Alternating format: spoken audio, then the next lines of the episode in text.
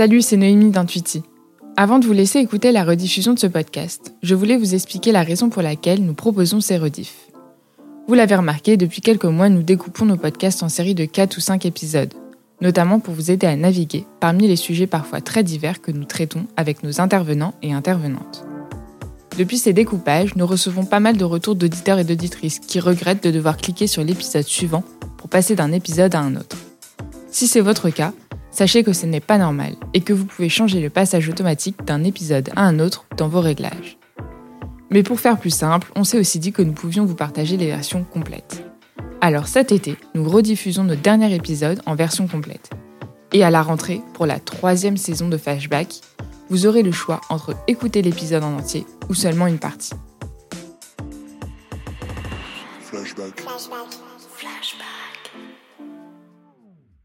Aujourd'hui, nous vous proposons un voyage avec la rediffusion du podcast avec Eric Labonardière, cofondateur et CEO de Evaneos, une plateforme en ligne qui vous permet de concevoir vos voyages sur mesure avec des agences locales. Allez, flashback avec Eric Labonardière, c'est parti. Salut Eric, bienvenue. Merci, bonjour.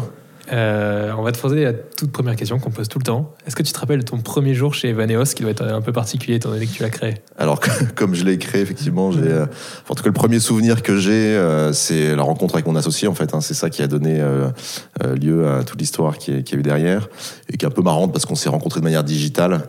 Ouais. il cherchait un associé, en fait. Lui, il sortait de l'école centrale, il avait un profil très, très technique, codeur. Il revenait d'un tour du monde et il cherchait un associé pour créer une boîte dans le voyage sans avoir d'idée euh, a priori. Et euh, il a envoyé un email sur euh, la mailing list des anciens d'HEC Entrepreneur. Moi, j'avais fait HEC Entrepreneur deux ans avant. C'est une mailing list qui est très active, on reçoit beaucoup de choses.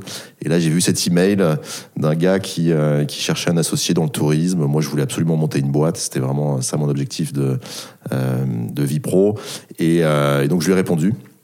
Et on s'est rencontrés deux, trois fois, pas, beaucoup en fait. Hein. On, a énormément parlé de voyage et, des valeurs qu'on partageait, de la vision du voyage qu'on partageait, qui était beaucoup autour de, de la rencontre, du partage, de vivre des expériences uniques. Euh, et, ça a tout de suite fité. Donc on s'est dit, allez, on va monter une boîte ensemble. Moi, j'étais dans un cabinet de conseil à l'époque, et euh, bah, je l'ai quitté. Et euh, bah, depuis, ça s'est pas, ça s'est pas arrêté. Voilà. Donc c'est ça mon premier souvenir d'Evaneos, qui s'appelait pas du tout Evaneos à l'époque, puisque Evaneos est né un an après ça choisir un, acolyte avec qui on va faire une grande partie de sa carrière, c'est toujours un pari. Comment, euh, c'est quoi était, ça a été quoi l'indicateur, le, déclic où tu t'es dit, ok, avec lui, ça va le faire? Bah, je pense qu'il y en a deux. Euh, un, c'est euh, ce que je disais, beaucoup autour du partage de la, de la vision du voyage qu'on avait. On avait une vision qui était commune de la manière dont on aimait voyager nous-mêmes. Et on s'est dit qu'on allait essayer de créer un service, sans avoir aucune idée de comment on allait le créer, mais un service qui permettrait de voyager comme nous, on aime voyager. Et euh, déjà cette vision commune depuis le début euh, et qui n'a pas changé en fait est, euh, un ciment hyper fort. Et la deuxième chose, c'est la complémentarité. clairement, lui, il savait coder. moi, je savais pas coder. Alors j'ai appris un peu par la suite parce que le premier site qu'on a lancé, moi, j'ai mis un peu la main à la pâte, mais j'avais un profil. Alors j'étais ingénieur, mais j'étais quand même plus attiré par tout ce qui était marketing, business développement, finance. J'avais fait du conseil, donc j'aimais bien Excel. donc voilà, donc on, se, on qu'on était vraiment très très complémentaires dès le début. Et, au début, on a vraiment tout fait nous-mêmes avec nos petites mains. Quoi. Donc c'était hyper utile qu'on puisse vraiment se partager les tâches. Euh, tu le disais à l'instant, vous, avez porté tous les deux une certaine vision du voyage. On te le disait avant d'enclencher le, le, bouton record. Euh, ce matin, on parlait à, deux, trois potes ou connaissances qu'on allait faire une interview sur Evaneos et tout le monde disait genre, waouh, c'est quoi cette vision du voyage que vous avez, vous, que vous portez?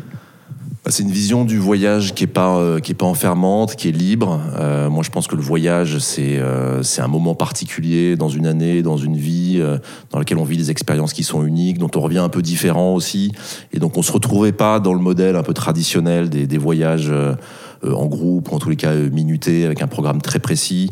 Ce, ce, type de programme en fait empêche de de donner de la place à l'inconnu, à des choses qui n'étaient pas prévues. Et c'est ça la beauté du voyage pour moi. Donc, euh, et en même temps, on se disait qu'il y avait comme nous, probablement des gens qui allaient avoir des enfants, qui euh, sont peut-être plus âgés, qui n'ont pas envie euh, d'avoir à, voyager avec leur sac à dos uniquement, ou voyager, euh, ou ont envie de voyager de manière plus confort que quand on voyage quand on est étudiant. Bon, j'ai beaucoup voyagé étudiant en mode backpack, mais on voulait trouver quelque chose un peu entre les deux, qui est à la fois la liberté de ce voyage seul, non organisé, et, et le, le, confort et le support logistique aussi lié à une agence de voyage. Et donc ça, on l'avait, on l'avait dès le début. Euh, et en fait, l'idée d'Evaneo, c'est né quand on a rencontré euh, ce qu'on appelle un réceptif. Un réceptif, c'est euh, une agence locale dans, dans une destination, en fait. Et on a découvert ce maillon de la chaîne qu'on ignorait complètement parce que moi à l'époque je pensais que les tours opérateurs euh, ils avaient des employés euh, euh, partout dans le monde dans tous les pays pour créer les voyages accueillir les, clients etc et c'est pas le cas en fait. Ils font appel à des agences locales donc des réceptifs qui sont vraiment en fait qui, maîtrisent leur destination qui ont toute l'expertise. Et on en a rencontré un qui était basé à Madagascar. Et, là il y a eu une forme de, de révélation. On s'est dit mais en fait ce gars là il habite sur place il connaît tout il est capable d'organiser un voyage mais en même temps il sera capable de le personnaliser euh, bah, pour chaque voyageur euh, et, donner la liberté, la possibilité de sortir des sentiers battus, euh, comme nous on a envie de le proposer. Donc voilà, donc ça a été un peu le, déclic, cette rencontre aussi.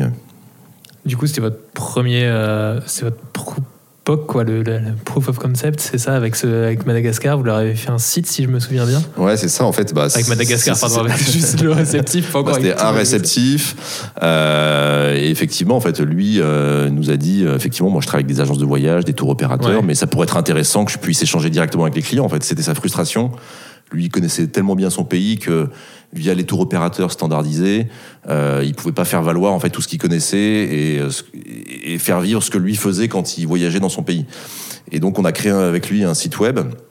Euh, et c'est là où moi j'ai lu un bouquin de code et, euh, et, donc un bouquin de code. ouais, enfin c'était un gros pavé, je me souviens. Moi j'étais en charge de la partie plutôt design front et, et Yvan codait tout ce qui était back. Euh, et, c'est un site assez simple, hein, un site vitrine de quelques pages dans lequel on mettait des idées de voyage à Madagascar et en disant aux voyageurs, bah, regardez, rentrez en contact directement avec, euh, avec cet agent local. Et euh, il y avait un formulaire à remplir et ça, arrivait dans ma boîte mail et, je, le je le transférais à l'agent local. Donc c'était vraiment hyper artisanal, mais ça nous a permis en fait de comprendre comment ça marchait, comment un voyage se construisait, quels étaient les les attentes du voyageur. Euh, et on a tout de suite vu euh, qu'il y avait une relation hyper forte qui se nouait entre le voyageur et l'agent local, qui se mettait à se tutoyer. L'agent local était euh, juste ravi en fait de, de, de, faire valoir toute sa connaissance, de donner des idées. Et donc on a eu des premiers achats de voyage comme ça. Et, et on a ensuite créé un deuxième site avec un agent local au Vietnam. Euh, puis un troisième euh, en Inde. Moi, j'avais une amie qui était partie euh, en Inde se marier avec un Indien qui avait une agence de voyage, et donc je lui ai dit bah tiens, tu veux pas lancer la troisième destination avec nous? Et, et, au bout d'un moment, on s'est dit il va falloir lancer d'autres destinations. Si à chaque fois on doit lancer un nouveau site, ça va être compliqué à, maintenir. Et donc d'où l'idée en fait de créer un seul site avec plusieurs destinations. Alors ça, ça paraît complètement évident aujourd'hui, mais en fait ça nous était pas venu en tête avant ça. Et donc on a créé une marketplace quelque part sans le savoir puisque hmm. on on a commencé à, mettre euh, plusieurs agences locales sur le site et à faire venir du trafic euh, sur plusieurs destinations.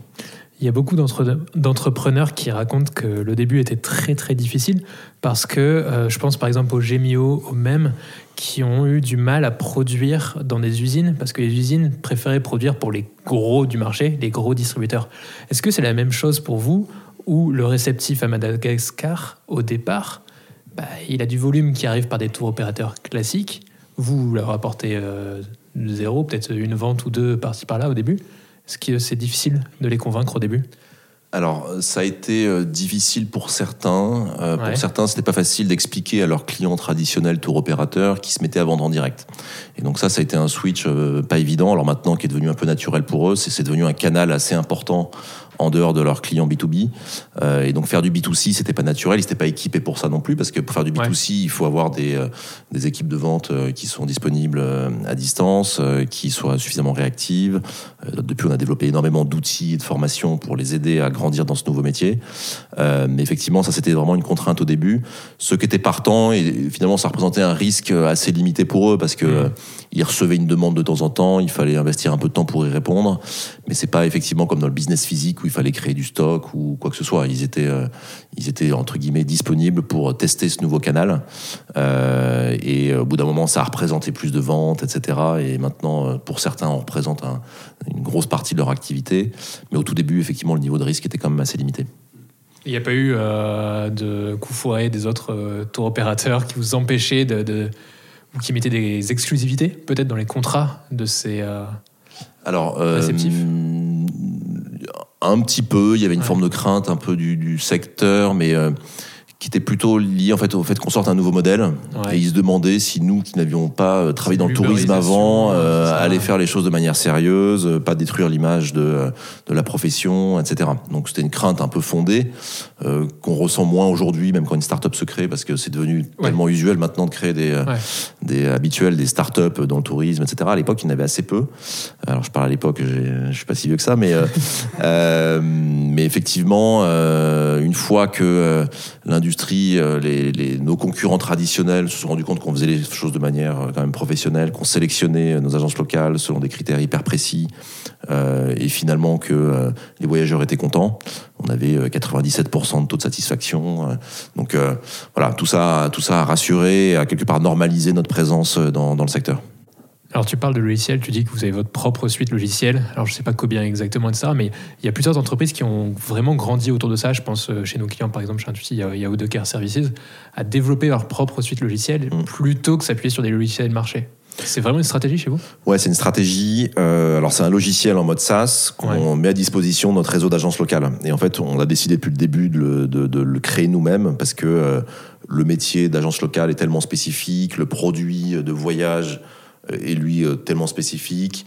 Ensuite, par exemple, sur le paiement, euh, on, doit euh, acquérir des paiements en euros et ensuite les redistribuer dans plein de monnaies dans le monde entier, sans avoir les coûts importants des banques au milieu.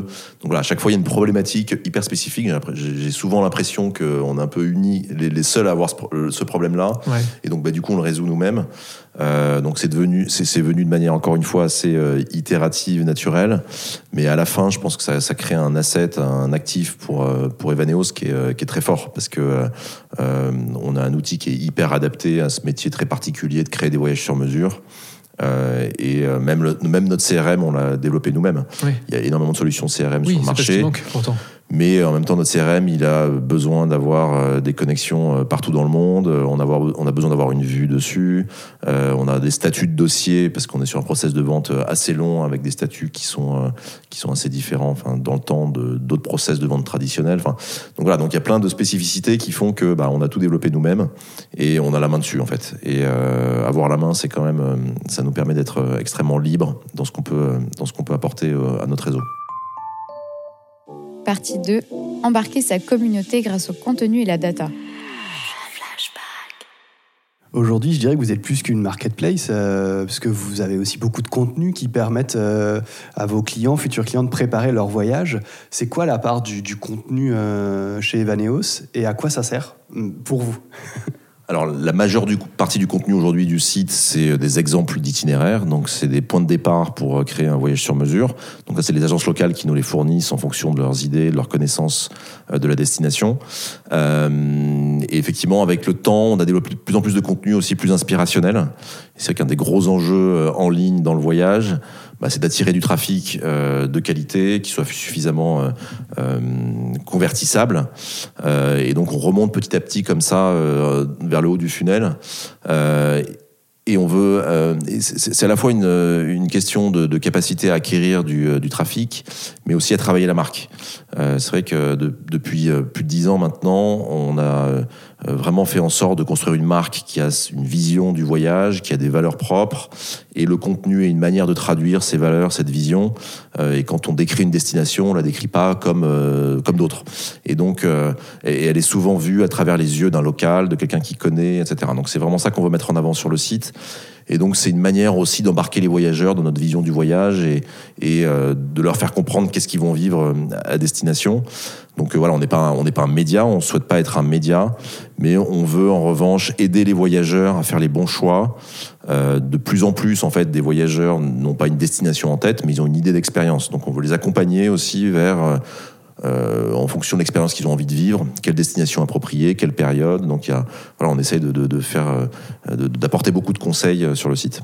Il y a pas mal de boîtes qui sont créées justement comme marketplace au départ et qui ensuite sont devenus des médias ou en tout cas des régies, ou, etc. Vous, c'est un objectif de devenir une tech company comme ça qui est capable de revendre le trafic euh, ou l'accès à ce trafic, l'accès à cette audience? Non, pas du tout. Euh, la preuve en est que depuis très longtemps, on nous propose de venir monétiser le trafic sur le site, euh, d'insérer des espaces publicitaires, et ça, on a toujours refusé. on n'est pas un site de trafic. On ne souhaite pas vendre des clics. on souhaite apporter des leads à des agences locales qui doivent les convertir en voyage. Donc ça, c'est vraiment notre cœur de métier et la pub aussi euh, peut être très distractive. Je parlais d'inspiration. Moi, j'ai du mal à être inspiré sur un site de voyage si euh, si ça clignote de partout. Et donc ça, on veut pas, on veut pas le faire.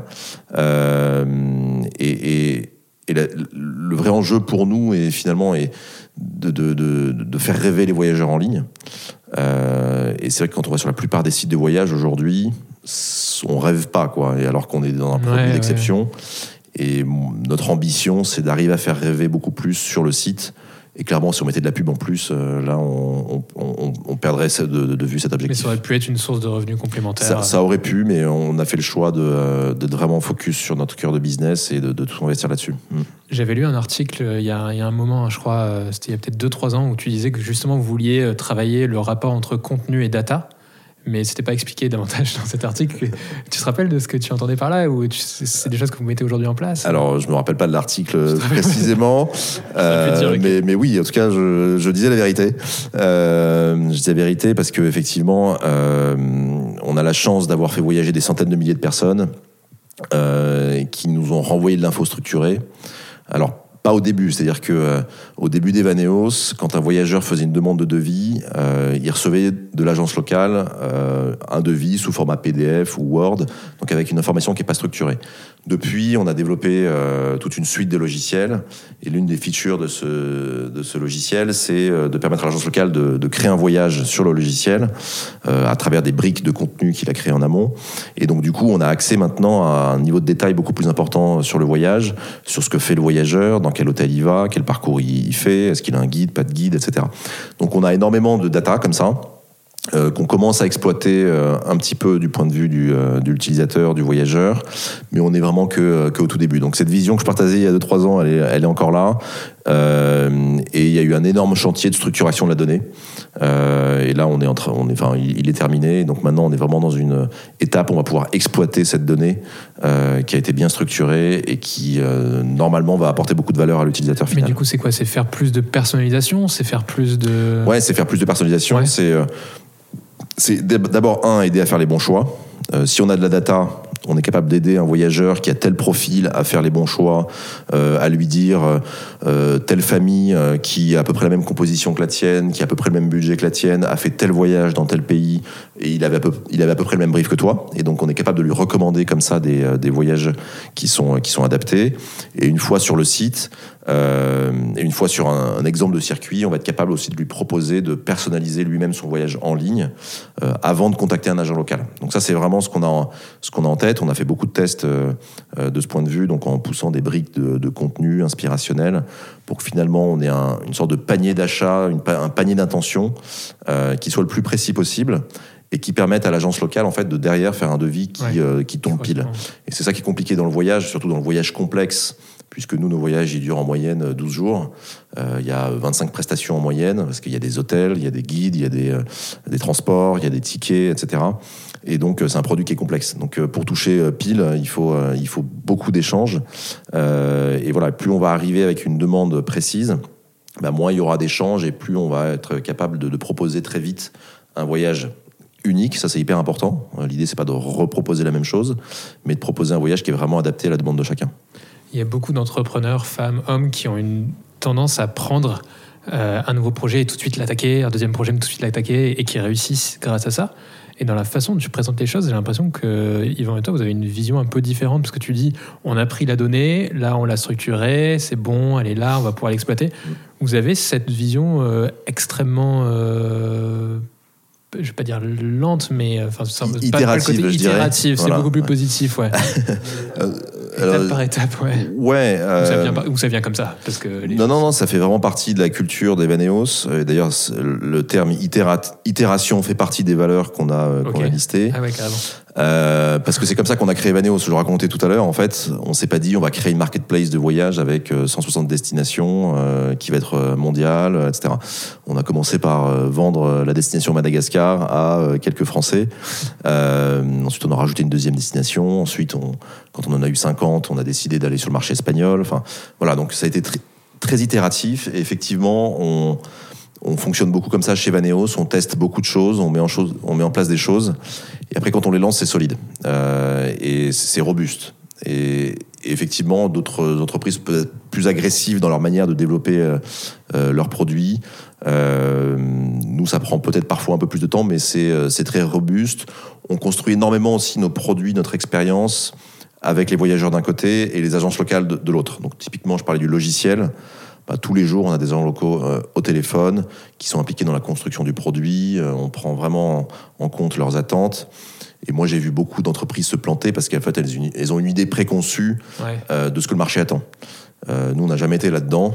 on se confronte au marché, on teste, on fait des POC, et ensuite on fait grossir. comment tu réagis à la pression de tiens, tel concurrent a sorti telle fonctionnalité, nous on l'a pas encore, merde euh, bah, ça, ça, ça, titille, ça donne des idées. Euh, après, on a la chance aussi de de ne pas avoir une compétition, en tout cas sur notre modèle de marketplace, de voyage sur mesure, hyper dense en fait. Hein. On a été les premiers à lancer l'idée et depuis, je pense qu'on on est ceux qui avons le plus investi dans le produit, dans la tech. Donc on reste quand même, on reste relativement en avance par rapport à ça. Euh, et, et, voilà, donc euh, il, faut, il faut pas, euh, la stratégie d'entreprise, elle doit pas être euh, dépendante de, euh, je pense, de trop de, d'insights externes permanents auxquels il faut s'adapter. Euh, nous, ce qu'on essaie de faire, c'est on a une vision long terme, euh, on a un chemin pour, pour y arriver, on trace notre route effectivement sans trop, trop regarder dehors. Partie 3. T'es complètement fou, ça n'arrivera jamais. Après, il y a un contexte très particulier dans lequel on est encore, c'est cette crise sanitaire qui a stoppé net le secteur du tourisme. Est-ce que tu peux nous raconter comment vous l'avez vécu, vous, depuis un an, et comment vous abordez désormais du coup la suite? Alors, ça a été un, choc absolu dans l'industrie du tourisme. En fait, c'est vrai que quand c'est arrivé en Chine en janvier dernier à peu près, donc la Chine pour nous c'était une destination. Donc ça représentait à peu près 2% de nos voyageurs. Donc on a dû rapatrier euh, comme ça quelques dizaines de, personnes, euh, enfin proche d'une centaine d'ailleurs. Euh, mais on pensait que ça allait être contenu sur la Chine. Après, ça s'est développé en Asie. Donc là, on a commencé à réfléchir à comment on, devrait opérer si ça s'étendait plus. Mais même en février, je me souviens très bien, on n'imaginait absolument pas que ça allait devenir mondial et que le trafic aérien s'arrêterait. Si on nous avait dit ça à ce moment-là, mais on n'y aurait même pas cru. Et d'ailleurs, il y, a un de nos investisseurs qui, m'a appelé, qui m'a dit euh, juste pour l'exercice, un peu pour la théorie, essayer de réfléchir à un scénario où euh, il y aurait plus de compagnies aériennes euh, qui fonctionnent je lui ai dit, mais t'es complètement fou, ça n'arrivera jamais, mais euh, pour te faire plaisir, on va, euh, on va le faire. Et donc, euh, on a fait un petit groupe de travail et on a réfléchi à qu'est-ce qui se passerait s'il y avait plus de business, plus de trafic, plus de voyageurs. Et un mois après, c'était le cas, quoi. Donc, donc c'était, c'était assez dingue. Donc, tu l'as remercié ou pas ou... Je sais pas si je, je le remercierai en sortie de crise. C'est de sa faute, en fait, si elle est arrivée. Donc, Euh, non, je l'ai remercié parce que par la suite, il y a eu, euh, on a eu beaucoup de soutien de, nos, de nos actionnaires. Ils ont vraiment joué le jeu. Euh, la première chose qu'on a dû faire, en fait, je dirais pendant les 3-4 premiers mois, c'est euh, gérer tout toutes les annulations. Euh, ça, c'était un énorme travail. Euh, émission d'avoir, on a été aidé aussi par l'État puisqu'il y a une loi qui nous a permis de proposer des avoirs plutôt que de devoir rembourser tout de suite. Et ça, ça a été euh, salutaire pour, pour nous peut-être, mais surtout pour nos agences locales, qui sont des petites structures peu financées. C'est des petits entrepreneurs locaux dans tous les pays du monde. Donc, grâce à ça, ils ont pu, ils ont pu survivre. On a dû beaucoup travailler avec ces réseaux d'agences locales bah, pour euh, partager les bonnes pratiques de survie, pour euh, comment on économise des coûts, comment on active des aides locales des États. Euh, voilà, donc on a fait énormément de travail pendant cette période. Donc contrairement à ce qu'on pourrait penser, enfin en tout cas on pourrait se dire qu'on a mis, on a posé le crayon et on s'est arrêté de, bosser. En fait, pas du tout. On a, on a jamais autant bossé, je dirais. Et ensuite, on a été à partir de l'été dans une période plus de projection. Là, on savait, on savait après l'été que ça allait durer longtemps. Mm. Euh, l'été dernier, on pensait encore qu'il allait avoir un rebond, que le voyage euh, pourrait reprendre. Alors ça a été le cas un petit peu, euh, notamment en Europe. mais en septembre, on a vite compris quand même que la crise allait durer et que le voyage allait être pénalisé pendant longtemps. Donc là, on est depuis septembre beaucoup plus dans la projection, la stratégie, l'adaptation à long terme. Et, quelque part, c'est agréable parce qu'on prépare le futur. Vous avez dû, de fait, j'imagine, beaucoup adapter votre management pendant cette période-là, euh, la façon d'accompagner les équipes, de les embarquer Ouais, alors euh, déjà la première adaptation, c'est que du jour au lendemain et quasiment en même temps que euh, la fermeture des frontières, on a dû se mettre tous en télétravail. Donc nous, on, on était tous en plein Paris, à bosser ensemble tous les jours, et du jour au lendemain, quasiment, on est en télétravail. Et ça s'est bien passé c'est assez incroyable la manière que les équipes ont de s'adapter et notre résilience parce que euh, voilà en espace de 2-3 jours euh, on avait remis en place euh, tous nos process de communication nos réunions. On est passé d'une réunion toutes les deux semaines à une réunion hebdomadaire avec toute l'équipe. Donc la communication est devenue hyper importante. C'était une période aussi où on a dû apprendre à prendre des décisions beaucoup plus vite. On a une culture chez Evaneos extrêmement collaborative. Et donc on implique en général pas mal de monde dans les décisions. Et donc là, on a dû, euh, au niveau du top management aussi, euh, prendre des décisions euh, beaucoup plus vite, les pousser auprès de l'équipe. Et là, on était plutôt en mode, en mode bataille, quoi. Voilà. Et justement, vous êtes, enfin, je sais que vous êtes des geeks, des nouvelles des méthodes, geeks. De, des geeks, des nouvelles méthodes de management. On pourrait dire ça comme ça. vous êtes reconnu, en tout cas, comme tel, c'est votre, votre réputation à Yvon et toi. Qu'est-ce que ça te fait de devoir réagir à une période de crise en devant repasser à un truc de bah en fait euh, c'est nous les boss et on, on, doit prendre telle décision? Alors ça a été euh, en fait ça n'a pas été si difficile que ça parce que c'était nécessaire en fait. Euh, et donc euh, je pense qu'on a démontré qu'on était capable de prendre des décisions euh, vite et un peu plus top-down qu'avant. Que, alors on a, on a, une équipe de direction, on a un comité de direction avec huit personnes et les grosses décisions on les a prises, on les a prises tous ensemble. donc voilà, c'était nécessaire. Après il y avait une forme aussi.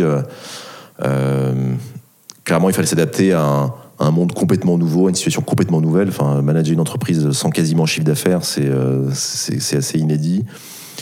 Et je dirais qu'il y avait une forme aussi euh, d'urgence, d'adrénaline, euh, mmh. presque d'excitation, je dirais, à devoir se mettre à, à résoudre un nouveau problème. Euh, c'est vrai qu'avec Yvan, on est, euh, on est tous les deux ingénieurs. Et les ingénieurs, ça aime résoudre des problèmes. Quoi. Donc, euh, on était face à un gros problème. C'était 90-95% du CA en moins, c'est ça Ouais, en fonction des mois, c'est, c'est, on fait à peu près 10% des réservations qu'on faisait en 2019. Donc, c'est, ouais, c'est, un, c'est, c'est une baisse très importante. Ouais. ouais.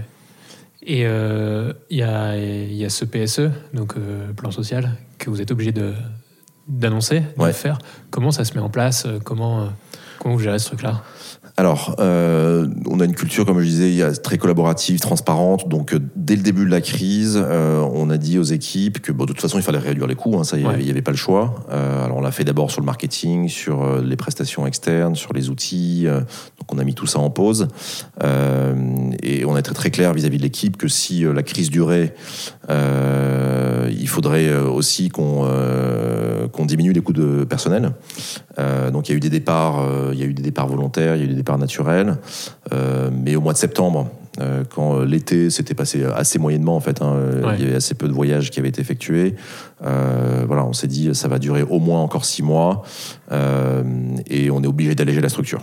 donc ça c'était une décision qui, qui était très difficile à prendre parce que on n'avait absolument aucune visibilité sur le rebond du business. Ça aurait pu reprendre à Noël, par exemple et ça devenait juste quoi en septembre dire on, euh, on, diminue l'équipe alors que ça peut potentiellement euh, repartir à Noël, euh, on aura peut-être pris une mauvaise décision. Mais là, on s'est dit, en fait, on peut pas prendre ce risque-là. on est obligé de faire face à un scénario le plus négatif possible. Et on s'est dit, dès mois de septembre, en fait, envisageons à peu près le pire de ce qui peut se passer, tout en faisant en sorte que bah, quand ça rebondira, quel que soit le moment où ça rebondira, on sera en bonne situation de rebondir. il ne faut pas non plus euh, abîmer trop ce qu'on avait fait. Donc voilà, on a essayé de trouver le, bon trade-off euh, euh, entre les coûts et notre capacité à continuer à opérer, voire à préparer le futur. Et aujourd'hui, alors qu'on pourrait bénéficier du chômage partiel à 100%, on travaille à 70% de notre temps, toute l'équipe, et on prépare vraiment le futur. On a des projets de transformation d'entreprise, des projets tech, des projets d'offres. Et l'idée, c'est de dire, voilà, on a une équipe plus petite, mais qui bosse à fond. Euh, pour préparer le futur. Pourquoi vous n'êtes pas mis en chômage partiel à 100% dans ce cas? Parce que euh, parce que en fait on voulait on voulait préparer le futur, on voulait être en bonne situation en sortie de crise par rapport euh, à la concurrence parce que il fallait réorganiser les équipes, réorganiser une entreprise, ça prend du temps, ça nécessite des moyens. on avait un certain nombre de projets auxquels on tenait absolument, typiquement des projets autour de, notre réseau d'agences locales, des outils, euh, un projet Bicorp par exemple, euh, qui est euh, une certification qu'on souhaite avoir et c'est bien parti. Et là, ça nécessite beaucoup de travail aussi très transversaux en fait dans l'entreprise, beaucoup de process à revoir. Et on se voyait pas attendre un an avant de recommencer tout ça. Et quelque part, il y avait un risque aussi finalement pour ceux qui restaient, si on les faisait pas travailler.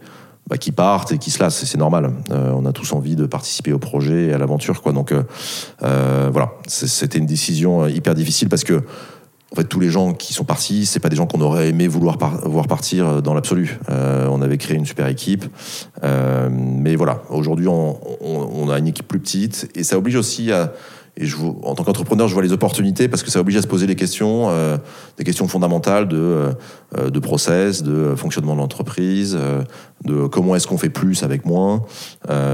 et à long terme, je pense que ça fait naître des opportunités parce que on va être plus efficace, on va être plus agile, voilà. Tu dis que vous préparez euh, donc l'après, euh, sans forcément rentrer dans vos prochaines innovations et vos chantiers stratégiques à, vous. Euh, tu penses que le tourisme de demain, là, de, ces huit prochains mois, il va avoir changé il va, La crise va laisser des stigmates ou on va retrouver du coup une grosse phase de croissance euh, bon, c'est extrêmement difficile. Alors, j'ai pas de boule de cristal. Euh, alors, il y a quelque chose dont on peut être à peu près sûr, c'est que tout ce qui est lié au voyage business euh, va être très long à reprendre. On s'est tellement habitué maintenant à faire des visioconf et à pas prendre un avion pour une réunion de deux heures que, à mon avis, toute la partie voyage business va être impactée à très long terme. Le business, c'était, pardon, je te, coupe un instant, c'était. Non, nous n'en faisait pas. on n'en faisait pas. Je parlais un peu de manière générale sur le marché. Donc nous, on est vraiment sur le, voyage loisir. Mm. Euh, quand on a, interrogé beaucoup nos voyageurs pour essayer de comprendre dans quel état d'esprit ils étaient euh, quand ils revoyageraient, ce qu'ils nous disent, c'est que ils se voient voyager peut-être moins souvent, mais plus longtemps. Euh, donc moins souvent, mais quand ils voyageront de manière plus qualitative, plus réfléchie, avec plus de sens. et ça, bah, ça c'est quelque chose qui nous convient parce que c'est ce qu'on propose comme type de voyage. Ils nous disent aussi on va probablement éviter les lieux euh, hyper fréquentés, les lieux de tourisme de masse. Euh, on va plutôt sortir des sentiers battus, euh, éviter les grands groupes pour des questions sanitaires, etc. Ça, ça nous va plutôt bien aussi parce que c'est ce qu'on fait. Donc voilà, donc je pense qu'en sortie de crise, on a plutôt un, on a un positionnement qui correspondra aux attentes du voyageur, du voyageur post-Covid. Ce, qu'on ignore tous, c'est à quelle vitesse ça va reprendre. Mm. Est-ce que euh, une fois que les frontières sont réouvertes, euh, il va y avoir une espèce de boom euh, absolu où tout le monde va vouloir revoyager, ou au contraire cette crise a rendu, on va dire, le déplacement psychologiquement plus difficile Est-ce que les gens vont se mettre à plus long terme sur des projets et auquel cas il y aura une reprise linéaire, plus lente et voilà. Donc ça, franchement, j'en sais rien. Je pense que ça dépend beaucoup aussi des accords bilatéraux qui existeront entre les destinations. Euh, typiquement, si on dit que les gens euh, vaccinés en France ont le droit de voyager partout dans le monde, bah, ça, ce serait bien, plutôt que, euh, plutôt que ça soit ouvert destination par destination, ou continent par continent, que ce soit que des accords bilatéraux. Enfin, et là, ça rendrait la reprise assez lente. Donc voilà, donc tout ça, tout ça, on l'ignore pas mal, mais c'est sûr que le vaccin est, la solution à, à notre sujet. Partie 4 tout risque est calculé, préparé, travaillé. Te propose de terminer avec une dernière partie plus perso et une question qui va être liée à ce qu'on a pu raconter sur ces derniers temps. Euh, qu'est-ce qui t'a fait euh, respirer ou qu'est-ce qui te fait respirer au quotidien euh, en ce moment? Alors, je pense que je. vous ai fait un grand sourire là. Ça a l'air de te faire du bien. Je, je, respire pas énormément, j'avoue. Euh, bon, j'ai une famille, j'ai trois enfants, donc euh, là au moins, euh, quand je suis avec eux, je, suis obligé de couper, même pas le choix. je dirais que quelque part, cette situation de crise nous oblige à devenir un peu philosophe, un peu patient, ce qui n'est pas dans la nature habituelle de l'entrepreneur. Donc moi, je suis quelqu'un plutôt d'impatient. Et j'apprends aussi sur moi-même, je me rends compte que je suis capable de gérer euh, des choses dans, dans, une durée longue, euh, de patienter et, et quand même de, de, de, préparer et de faire tout ce qu'on peut pour que euh, ça se passe le mieux possible une fois que le marché reprendra. Donc, donc ça, voilà, ça, ça, je pense que on sera dans une approche un peu différente d'avant sur la manière dont on va construire les étapes prochaines de l'entreprise et comment nous on vit l'histoire en tant qu'entrepreneur. Donc ça vraiment appris là-dessus. Ouais, ouais, je pense que ça, ouais, ouais. Et euh, est-ce que tu as euh, quand même un, un plaisir quotidien, euh, à part peut-être tes enfants, ta famille Je sais pas si. Ah oui, alors bah, j'aime plein de choses dans la vie. Hein. Je, fais, je, je, je, fais du sport, je fais de la montagne. J'étais, J'ai fait du ski de rando le week-end dernier. donc voilà, ça, ça, j'arrive à profiter. Et j'adore voyager, évidemment. Et, et j'avoue avoir pas mal voyagé l'an dernier. Alors c'est assez contre-intuitif parce qu'on se dit que, enfin, je suis en train de dire qu'en fait le voyage s'est arrêté, qu'on a beaucoup moins de clients qu'avant mais c'est avant tout psychologique. L'an dernier, une, quand les frontières européennes étaient ouvertes, en fait, on pouvait voyager à condition d'avoir un test PCR. Et en fait, moi, moi, j'en ai profité. Je suis parti en Égypte, je suis parti euh, au Maroc, euh, et j'ai fait des voyages euh, absolument incroyables. Enfin, typiquement voir l'Égypte sans touristes c'était juste fabuleux quoi. Donc euh, moi je voulais pas aller en Égypte avant parce que j'avais pas envie de faire la queue devant les pyramides. Euh, bah, là je l'ai pas faite et on avait les lieux pour pour nous tout seuls. Donc voilà, j'ai essayé j'ai essayé aussi d'avoir des de, de, voir le bon côté des choses et d'essayer de prendre un peu de bon temps pendant cette période. C'est quoi le conseil que tu donnes à une personne qui rentre chez Vaneos aujourd'hui ou une personne qui aurait pu ressembler à ton profil il y a, a 10-15 ans? Bah, ce qu'on dit aux gens qui rentrent chez Vaneos, c'est d'être d'être libre, créatif, innovant. Euh, une entreprise où on, laisse euh, la parole suffisamment libre pour euh, que chacun puisse exprimer ses idées. Après, on les prend, on les prend pas. Voilà, mais c'est important que chacun à son niveau puisse innover. Je pense que quand on atteint une certaine taille, l'innovation ne peut pas être portée juste par le top management ou par mmh. les fondateurs. Euh, en fait, elle est portée au quotidien par les gens qui font le travail. Et donc, c'est hyper important que chacun à son niveau puisse se demander comment est-ce que ce que je fais peut être amélioré, comment je peux être plus efficace, euh, comment je peux prendre plus de plaisir aussi dans ce que je fais. Enfin voilà, donc euh, euh, tout ça est et tout ça est une vraie valeur qu'on a développée et, voilà. Tu disais que tu étais le pro du Excel au tout début. c'est quoi vraiment être le pro du Excel? Qu'est-ce qui t'a permis de lancer Evaneos en étant le pro du Excel? Ça m'a fait. Alors, cette phrase, parce que tout le monde, tout le monde sait faire une.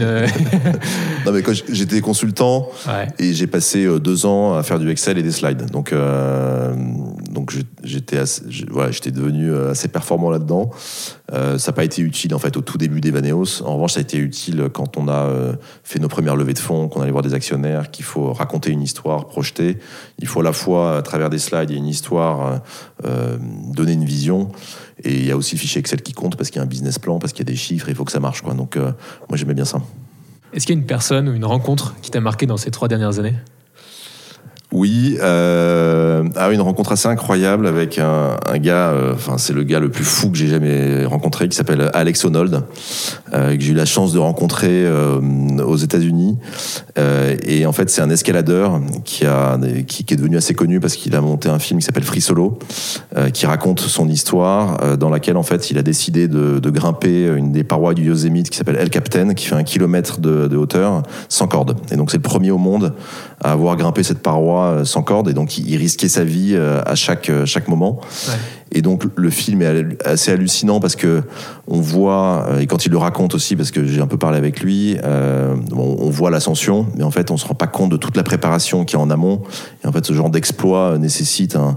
Enfin, pour moi, c'est un héros. Enfin, parce que par. Mais c'est le fait que il sera Titon, il meurt, et du coup, il voit la vie comme ça, qui t'a autant marqué, ou c'est autre chose? Alors, il, voit la vie comme ça. Je pense qu'il a une ah forme, de, il a une forme de maladie, hein, c'est sûr. Hein. Euh, il, y a un, podcast, je me rappelle plus duquel, mais j'ai écouté un podcast avec lui qui est, qui est absolument. je pense qu'il a pas, il a pas la même, il pas le même rapport à la peur que nous, à la mort, ça c'est certain. Euh, mais ce qui m'a le plus marqué, c'est quand même euh, toute la préparation, c'est-à-dire qu'il grimpe un kilomètre en connaissant chaque prise à l'avance. Mhm. Euh, il s'est préparé pendant plus d'un an avant. et donc voilà, j'ai pris une photo avec lui. J'étais assez content de rencontrer quelqu'un exceptionnel. Ça, reprend notre question de tout à l'heure hein, sur ta capacité à être itératif. Peut-être que lui aussi, il a cette capacité à, à prévoir. Ouais, c'est ça. C'est en fait, si on regarde juste l'expo en tant que tel, on se dit il est fou, il a eu de la chance et voilà. En réalité, euh, enfin, c'est quelque chose qui se prévoit, quoi. Euh, tout, tout, tout, risque est calculé. Euh, alors, il reste un risque, mais il y a quand même un certain rapprochement à faire avec la vie entrepreneuriale. Alors, moi, je risque pas ma vie tous les jours, mais en tous les cas, les risques doivent être anticipés, travaillés, préparés. Et effectivement, il y a un rapport avec l'itération et, et tout, tout n'est pas improvisation ou idée géniale. c'est avant tout l'exécution. Merci beaucoup, Alex. C'était top. Merci beaucoup. Flashback est une série conçue par Intuiti, présentée par Quentin Franck et Jean-Michel Onillon et produite par Christopher Bénévent et Lucille Dubé. Si vous avez aimé cet épisode, n'hésitez pas à nous soutenir par des étoiles sur votre plateforme d'écoute Apple Podcast ou Spotify par exemple. Et enfin, pour nous écrire, rendez-vous sur les supports de l'agence Intuiti, sur notre média Décrypte, toujours avec 3i, et sur nos pages LinkedIn. À bientôt! Flashback. Flashback. Flashback.